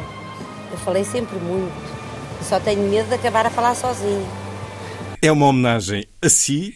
Ainda vamos ouvir mais um trecho do outro programa, mas é uma homenagem a esta senhora, que era em 1982 uma visionária, quando ela diz daqui a uns tempos vamos estar todos a ver televisão no relógio. Mas vamos aqui uh, àquilo que fazia em todos os programas, as conversas com escritores e com alguém muito importante e muito presente neste programa, Natália Correia. Eu li com atenção e gosto o seu estudo eh, e reparei uma originalidade que ele tem. É que, digamos, a Natália eh, fala de coisas eh, numa linguagem dessas coisas, isto é, não se serve de um aparelho especificamente racionalista, mas abre perspectivas originais e novas para falar dessas coisas. Isto é, não faz a apologia de determinadas vias por outras vias, utiliza essas Sei o que vias. quer dizer, mas isso é aquilo que eu chamarei a adesão afetiva ao tema que se está a tratar. Quer dizer, por isso eu não aceito o estruturalismo. Quer dizer, o que estruturalismo chegar. chama, chama a obra à ótica do crítico. Mete-a, ou mete o crítico dentro da, da- da obra. Não. Eu penso que o crítico ou estudioso tem que ter toda a humildade e toda a capacidade de paixão de se identificar com a obra com que está a lidar. Ah, isto é uma atitude barroca e realmente parece-me que o meu ensaio também é barroco. Não podia ser de outra forma. Esta antologia ah, ah, e o estudo, a feitura de- deste livro, foi para si um ato de paixão romântica. Eu estaria em dizer que tudo na minha vida é um ato de paixão romântica. Que prazer ver hoje estes, eh, Sim, sim, estes estes registros que viveu com aquela irreverência que, que pena as televisões já não nos darem estas conversas com leitoras eh, numa esplanada de praia, com aquela pureza, aquela sinceridade, aquela à vontade. Foram quatro anos deste A Imagem das Letras, mais ou menos? Três, e depois passei a outro programa chamado Viva a Cultura. O que é que lhe deu essa experiência? O que é que fez de si este, este contacto regular com os grandes Eu- intelectuais eu- da altura? Felizmente a maior parte deles estão vivos. Tornei-me amigo de, de quase todos e depois aprofundei e reforcei essa amizade. Com o eh, trabalho que teve trabalho nas que presidências de Soares e conheci Sampaio. toda a gente e fui eh, muito amigo e amigo assíduo eh, de todas essas grandes figuras e isso é um legado absolutamente extraordinário. Eh, tenho muitos amigos que dizem que eu deveria ter a obrigação de escrever memórias eh, para contar tudo o que vi, tudo o que ouvi, essas histórias todas, eh, e também para falar da obra dessas pessoas. Então, e diz que não aos amigos? Não sei, não sei. eh, eh, Depende da. Tem diários deste tempo ou não? Não, não tenho. Não. Mas tem boa memória. Tenho boa memória, por enquanto. Ensaiei eh, uma outra vez escrever de- de, hum, diários. Eu, hoje é o meu grande, o arrependimento maior da minha vida é esse. É como conheci toda a gente, portuguesa e não só portuguesa, tu conheci. E com algumas dessas pessoas eh, privei intimamente eh, durante anos, não é? Eh, Obviamente com Mário Soares e também Jorge Sampaio, durante os 20 anos que tive em Belém, com o Soares ainda trabalhei com ele antes e, tornei e continuei a ser amigo mesmo depois de já não trabalhar, portanto tenho um convívio de 40 anos, mas por exemplo fui amigo 30 e muitos anos do Mário Cesarini e para aí 20 anos desses 30 e tal encontrei-me com ele todos os dias, havia sítios onde as pessoas se encontravam, cafés, e depois apareciam também outras pessoas. Eh, Fui amigo da Natália e também convivi imenso com ela, eh, da Sofia, eh, de. de- de- Esse- uma- essa ausência de diários é de facto uma uma- pena. uma Eu bem, bem entendo essa pena. É inesgotável. Eu tenho muita pena, mas como tinha uma vida tão ocupada. Não havia tempo para havia- sentar não a redigir isso. Não havia tempo para. Mas, para eh, mas, mas vá buscá-las, na- vá buscá-las e passe para o papel. Na maior parte da, eh, dessas pessoas, eh, a presença delas em mim continua a ser tão forte e tão grande que eu quase me lembro quando, quando paro e penso e recordo que essas pessoas foram e representaram para mim e o que vivi com elas. eh, e diverti-me imenso também. É porque eram pessoas, para além de tudo mais, para além de serem grandes artistas, grandes escritores, eram grandes personalidades. E, portanto, Muitas vezes boas pessoas. Sim. Eh, às vezes boas pessoas, outras vezes Mais complicadas. mais complicadas, eh, ou, ou por outra, às vezes com melhor feitio, outras vezes com mau feitio, muitas vezes com mau feitio, mas nunca me zanguei com elas. Havia muito, essas pessoas zangavam-se todas muito umas com as Uhum. outras, porque eram todas muito personalidades muito fortes. E a cultura tem dessas coisas. É, e, e de, de qualquer forma foram, foram hum, dias e noites eh, inesquecíveis, divertidíssimas, em que se falava das coisas mais interessantes, mais profundas e ao mesmo tempo se comentava a vida da maneira mais engraçada, mais divertida, mais original. Eu costumo dizer uma frase que posso aplicar também, mas a, a a mais algumas poucas pessoas, mas eh, em termos tão absolutos, aplico ao Cesarini. Eu nunca ouvi o Cesarini dizer um lugar comum. Nunca ouviu, falasse, falássemos de política, de pintura, de literatura, eh, da vida, do normal, de uma coisa que se passava. Ele tinha sempre, era como se estivesse a fazer um verso ou como se estivesse a escrever uma frase eh, e dizia espontaneamente, e era uma coisa através de um golpe de inteligência extraordinário ou de uma imagem poética extraordinária. Eu quase que tinha pena era de não ter, para além do diário, O ali um gravador. gravador para registrar o que tinha acabado de ouvir dizer. Converse com quem conheceu Gorbachev, Diana de Gales, Jorge Luís Borges ao Papa João Paulo II, nestes casos dentro das funções de assessor dos presidentes Mário Soares e Jorge Sampaio, mas enquanto autor de programas culturais na RTP, depois destes anos do A Imagem das Letras, seguiu-se o Viva a Cultura. Era um programa com o Mega Ferreira e com outras pessoas e com jornalistas culturais da televisão. Lembro-me, por exemplo, que estava lá, não sei se, se ainda conheceu a Helena Balsa. Sim. E, portanto, nós fazíamos eh, reportagens, era uma espécie de telejornal cultural. Mais atualidade nesse caso. Mais atualidade, se bem que depois tivesse alguns momentos de debate que aprofundava Temático. eh, certas questões, temática e com certas pessoas a propósito de obras, a propósito de acontecimentos. Portanto, a diferença é que esse programa era gravado em estúdio, quase todo ele, enquanto este programa, a Imagem das Letras, Andavam pela andávamos pela rua e pelo país. Por várias cidades. Sempre com a Eh, Natália, que era uma, uma aventura permanente, viajar com ela.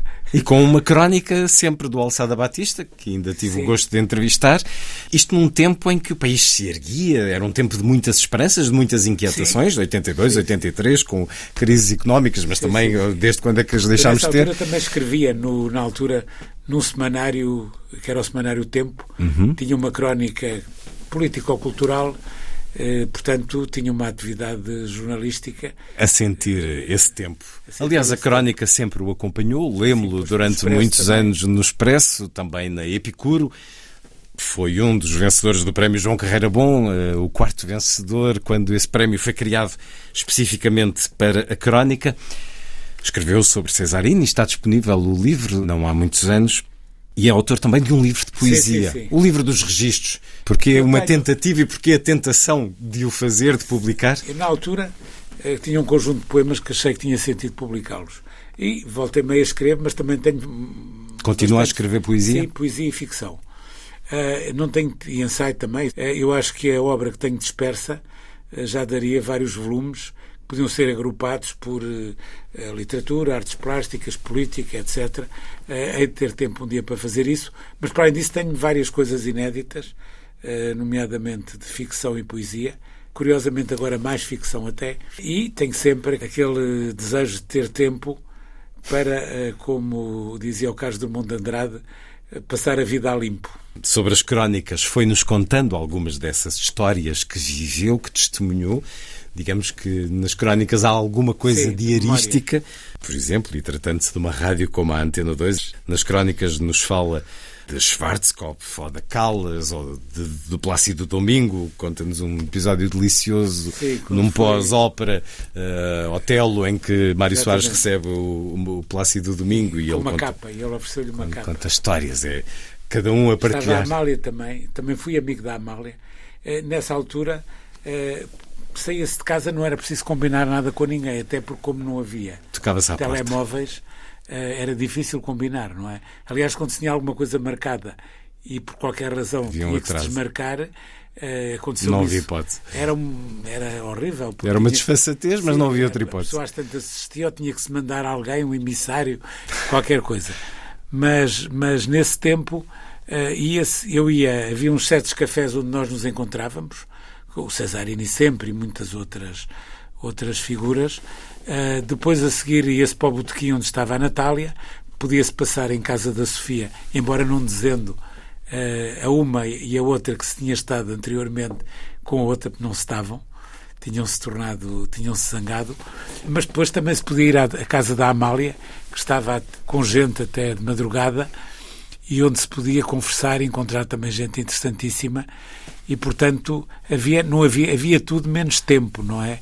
Havia possibilidade de se fazer tudo depois assim tinha que se trabalhar. Uh, e tinha eu tinha que acordar uh, o mais tarde conseguisse mas o mais cedo que, era, que os meus deveres me impunham.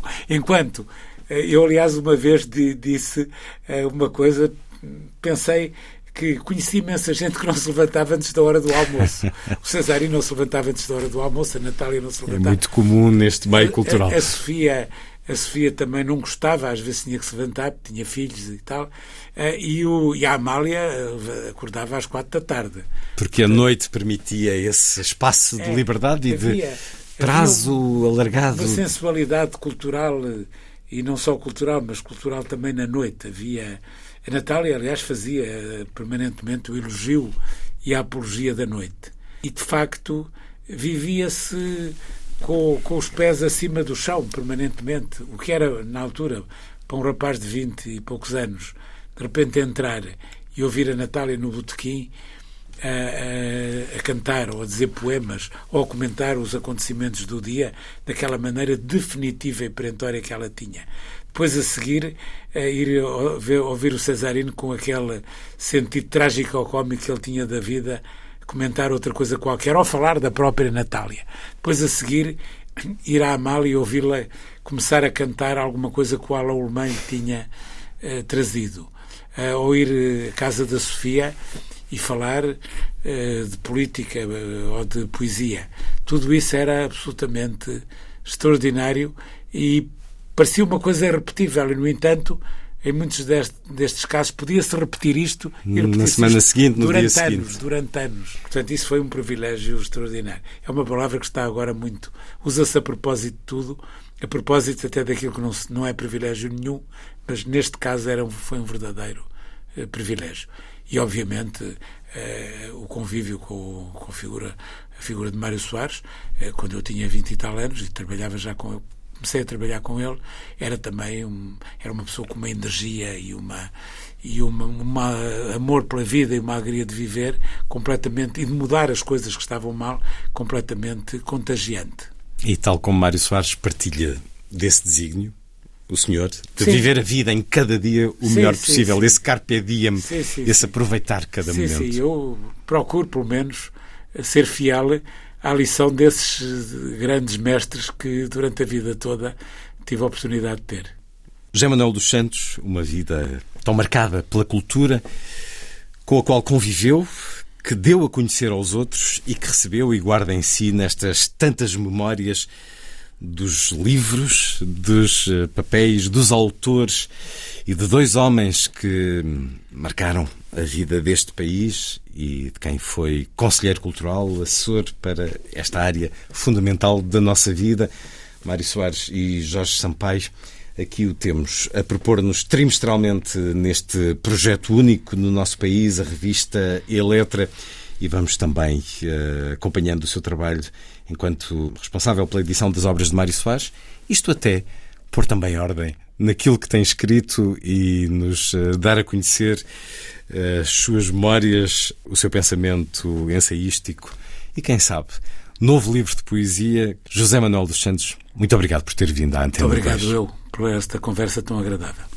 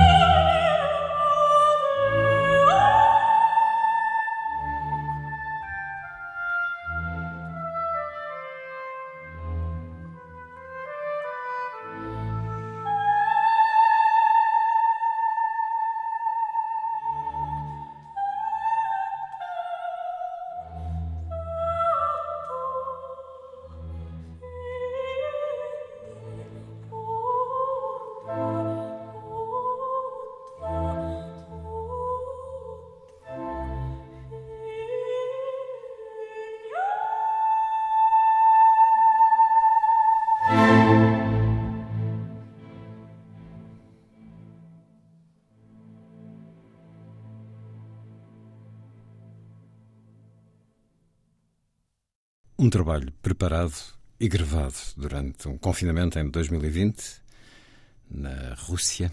Um olhar ao terceiro ato da ópera La Traviata, de Giuseppe Verdi, pelo ensemble Música Eterna, do greco-russo Theodor Kurentsis. Aqui com a voz da soprano Nadezhda Pavlova. Há pouco, ao bater das 17 horas, a Feira do Livro de Lisboa homenageou José Pinho, escutando-se uma salva de palmas prolongada num minuto por todo o Parque Eduardo VII. José Pinho, uma vida dedicada aos livros e aos projetos à volta deles, deixou-nos esta semana, na última despedida, na quinta-feira, no espaço da Ler Devagar, no Bairro Alto, que se prepara para reabrir como livraria e espaço cultural e onde planeava conversar uma vez mais com José Pinho.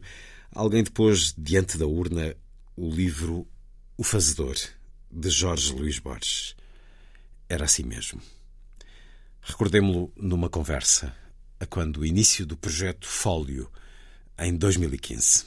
1999, uma livraria de fundos no Bairro Alto 2015, várias livrarias em Óbidos e um festival literário cheio de ambição, como provavelmente não se conheceu outro até hoje no nosso país, em termos da dotação, do impacto da vontade. O responsável essencial, com muitos contributos, é José Pinho, que então em 99 criou a Ler Devagar e que agora um, conversamos numa rua que faz a interseção de uh, diversos pontos de observação já das livrarias que trouxe para esta vila que quer literária. Bem-vindo à Antena 2, José Pinho, nesta noite do fólio. Que loucura é esta que o conduziu aqui, José Pinho? Eu acho que há loucuras boas, estas loucuras que me têm acompanhado nos últimos anos, 17, 18 anos, acho que são todas das boas, portanto, não, nem, nem são loucuras, são coisas que eu tenho feito ou ajudado a fazer, porque eu não me lembro de ter feito nenhuma livraria sozinho e não me parece que no futuro venha a fazer, portanto, posso eventualmente ter mais uh, protagonismo porque quando acredito eu vou, nunca desisto e às vezes não há companhia inicial, mas como as pessoas também já conhecem a determinação que eu tenho nisto como nas outras coisas, uh, sabem que aquilo vai acontecer, já é o dínamo. Algum, exatamente, é uma espécie de uma locomotiva, o dínamo, eh, mas eh, há um trabalho que eu também tenho que fazer sempre com as pessoas, que é um pouco de sedução eh, e que é um pouco de convencer os outros de que aquilo que está a ser feito, que está a ser proposto, é interessante do meu ponto de vista pessoal, mas também do ponto de vista geral. E eu acho que se não fizesse coisas, projetos fossem do agrado geral, ou pelo menos de uma grande parte das pessoas, ou de mais gente para além de mim, eu não teria conseguido fazer nada. Portanto, eu também tenho sabido, isso aí acho que é um, um, é um dom meu, não sei se chama dom, sabido escolher alguns projetos que me parecem antecipadamente, antes se calhar do que muitas outras pessoas, que são interessantes e que podem vir a arrastar outras pessoas nesses projetos e vir, virmos a construir uma coisa como esta da Vila de que não lembrava a ninguém há três anos atrás, de facto. Porque nós falamos... Há quatro, há quatro, porque isto começou tudo em 2011. Consigo falamos de loucura, de utopia, de sonho, mas a verdade é que, é que há esse pragmatismo, não só no livreiro, que uh, mantém desde 99 essa livraria, muitas outras, infelizmente, ficaram pelo caminho de outros projetos. Ah, uh, mas, há muito pragmatismo. Mas há pragmatismo, há uma trabalho. noção. Uma é noção que nem sequer era da sua vida. A sua vida não foi toda não, dedicada, não, de, não, não, cresceu enquanto rapaz a trabalhar numa livraria. Uh, Nem nunca tinha imaginado que pudesse um dia vir a trabalhar numa livraria ou a criar livrarias. Isso mas sente que leu bem um, um, espaço de mercado, nomeadamente no caso da Ler Devagar e também nas livrarias de Óbidos, que é a diferenciação. Eu, eu, eu, não, eu não sei se li ou se ouvi eu ouvia os meus colegas nesse curso que eu fiz de técnicos editoriais a queixarem-se todos dos milhões de livros, ou centenas de milhares, ou dezenas de milhares que tinham nos armazéns. E eu sempre achava aquilo uma coisa estranha. Isto começou tudo com uma estranheza que eu tinha em relação a este mercado, se é que se chama, ou indústria, como outros chamam, ou este setor editorial. Que eh, editam-se 5 mil exemplares quando só se vendem 300 livros. Editam-se mil quando se vendem 50. É assim uma coisa estranha porque as pessoas não, não aderem imediatamente àquilo que o editor pensava que iria ser o, o resultado de vendas de uma edição de mil ou quinhentos ou de cinco mil exemplares. E isso fazia com que os livros voltassem atrás e fazia uma outra coisa, é que durante muitos anos a maior parte dos títulos eh, com mais de dois ou três ou quatro meses não se encontravam e hoje também se encontram com dificuldade a não ser na Lei devagar ou em óbitos. Estas são duas verdades. Portanto, sempre achei esquisito como é que um livro, um clássico de literatura de autores portugueses ou traduções, não há, não existe nas livrarias. Porque nas livrarias só há o da semana passada, de 15 dias atrás. Às vezes não há uma edição isso, antiga, isso, mas quando vem uma nova edição já, já há uma pilha Depois, já há outra vez, não é? Isso foi sempre uma coisa que me fez confusão e depois também me empurrou, porque eu, além dessa, dessa imagem do dínamo, eu também sou empurrado ou por pessoas ou pelas circunstâncias. Eu sou empurrado. Acaba ser um efeito da física. É, um efeito. um embalo, esse balanço. Exatamente. Há coisas que me impelem a andar e a agir e a fazer qualquer coisa. O fólio é só uma parte da vida literária. É, acontece uma vez por ano e as livrarias estão cá todos os dias. Apresente-nos as livrarias que já tem aqui em Óbidos. Nem todas são suas. São Há, por exemplo, a da Mafalda Milhões, que, que provavelmente uma das primeiras, ou a primeira, as histórias com bicho, ou bichinho de conta, eu troco sempre a editora e a livraria. Pois, mas também eles, eles, também trocam. Nunca se sabe. Nós aqui começámos por, pela Livraria de Santiago, que foi aquela que concorremos, foi um concurso público. Na igreja? Na igreja, lá ao cimo, ex-igreja, que já não é igreja, apesar de difícil parecer, mas não é, apesar de ter um sino. E depois. Pode ser uma igreja. E depois nós, logo na altura, propusemos 11, que eram os sítios que nós conhecíamos aqui, que a Câmara estava a recuperar, e muitos deles em ruínas, mas tinham projetos para lá de recuperação. Portanto, nós, eu comecei logo a pensar em ocupar todos esses sítios que eles nos iam mostrando, sem eles saberem, estavam a mostrar com a maior das gentilezas, e eu estava a aproveitar da gentileza alheia para, para os tramar, no bom sentido. Depois, o que fizemos foi, nós temos três livrarias que são a gestão é exclusivamente nossa e o pessoal é nosso, que é Santiago, o Mercado e a Adega, e temos mais quatro livrarias que são em espaços municipais em que a gestão é partilhada. Os livros são nossos e a gestão é deles. É, é assim que isto funciona. Depois o que fazemos é repartir as margens dos livros vendidos, também não são muitos, mas alguns, repartimos por, por ambos. Depois, nós já temos duas livrarias que, daquelas que prometemos fazer nós próprios, que ainda não estão prontas. Uma é aqui na Galeria do Plourinho, onde nós estamos, que era uma livraria de poesia de Fernando Pessoa, e outra lá fora, nos armazéns de EPAC, onde temos os nossos livros todos, o nosso armazém de livros é lá, mas em que queríamos fazer uma livraria de, de alfarrabista grande e uma espécie de armazém aberto ao público, livros de sal e alfarrabista. Então nos faltam essas. Depois há a Dama Falda e há aqui o Hobby dos Lounge, que também tem uns livros, apesar de ser um restaurante, Ainda não é uma grande livraria, mas nós estamos a ajudá-los a montar uma grande livraria. E agora, recentemente, abriu um hotel literário, que é uma livraria das maiores que eu conheço, com livros ingleses que tem, não estão todos expostos, mas sei que o proprietário comprou um contentor de livros com 35 mil exemplares. Portanto, é uma coisa. É, é uma coisa. Além do Hotel Rio do Prado, que também tem muitos livros nos quartos e também tem muitos livros na, no restaurante e na, nas salas. O Hobbit já começa a ser o High on Why uh, português? Em, em High on Why há 30 livrarias. A primeira vez que eu fui lá havia 38, agora há 30, à volta de 30. Mas, uh, uh, como algumas pessoas nos disseram na, na altura que nós começamos este projeto, nós temos que ter, se não temos, temos que ter tendência para ter pelo menos um milhão de livros. E um milhão de livros só se consegue com alfarrabistas. Portanto, as livrarias próximas que nós formos abrir, ou que ajudarmos a abrir, hão de ser essencialmente alfarrabistas, que é onde há mais diversidade. Porque os livros novos são, mais, são menos do que os livros usados ou edições já mais antigas, porque mesmo edições antigas novas disponíveis nos, nos editores já não há tanto, porque os editores, entanto, tomaram outras decisões, como por exemplo guilhotinar livros, eh, desfazer-se para pasta de papel, coisas assim. Portanto, o crescimento das livrarias aqui vai fazer-se, segundo o meu ponto de vista, depois é preciso que alguém faça, que dizer que se vai fazer é fácil, mas posso dizer tudo. O problema depois é fazer, é? Mas vai fazer-se através da criação de livrarias de alfarrabista, não vejo isto de outra maneira. E aí teremos de facto aí um... teremos um AONY, um ponto de paragem obrigatório. Pequeno, mas teremos um grande festival e um sítio magnífico, muito mais e mais acessível do que o AONY. O é francamente longe de tudo. Lá no meio do país de Gales, onde não há comboio, não há nada, nem estradas, nem autoestradas. Aqui há tudo.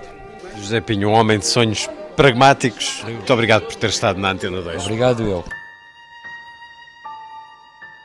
José Pinho deixou-nos na terça-feira, aos 69 anos, um fazedor, um criador, apaixonado pelos livros e pelas livrarias. Há pouco, o minuto que marcou as 17 horas foi-lhe dedicado com um aplauso unânime por toda a Feira do Livro de Lisboa.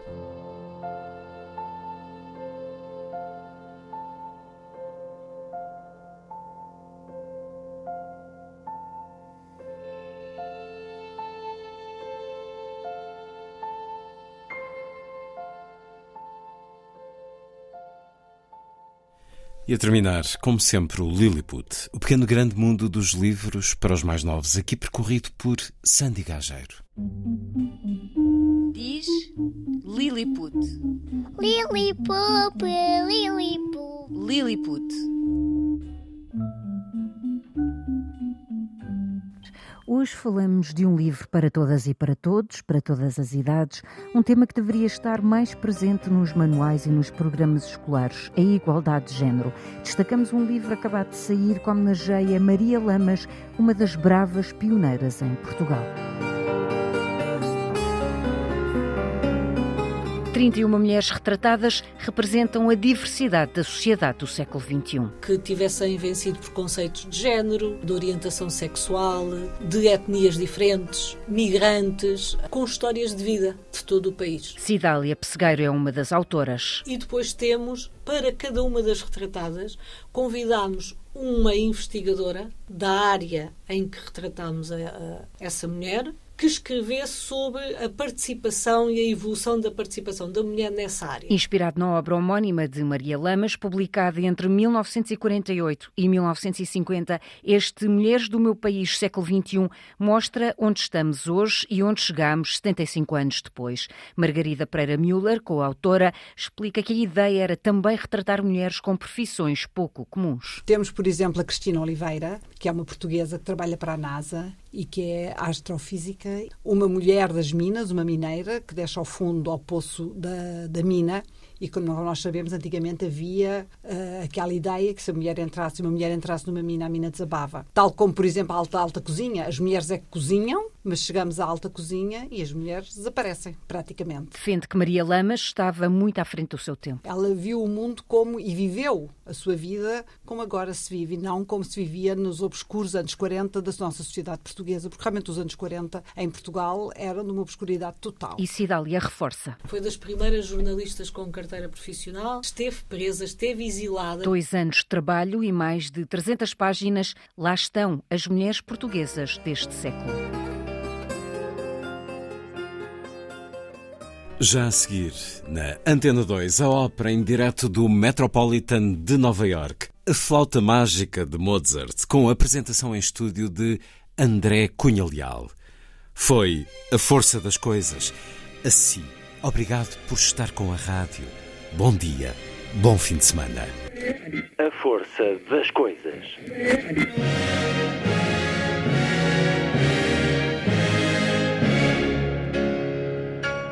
Welcome to the 109th last night of the proms.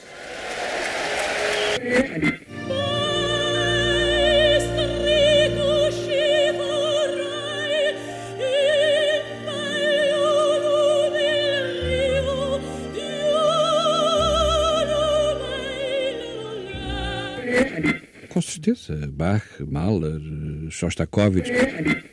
Um programa de Luís Caetano. Hum? Hum? Hum?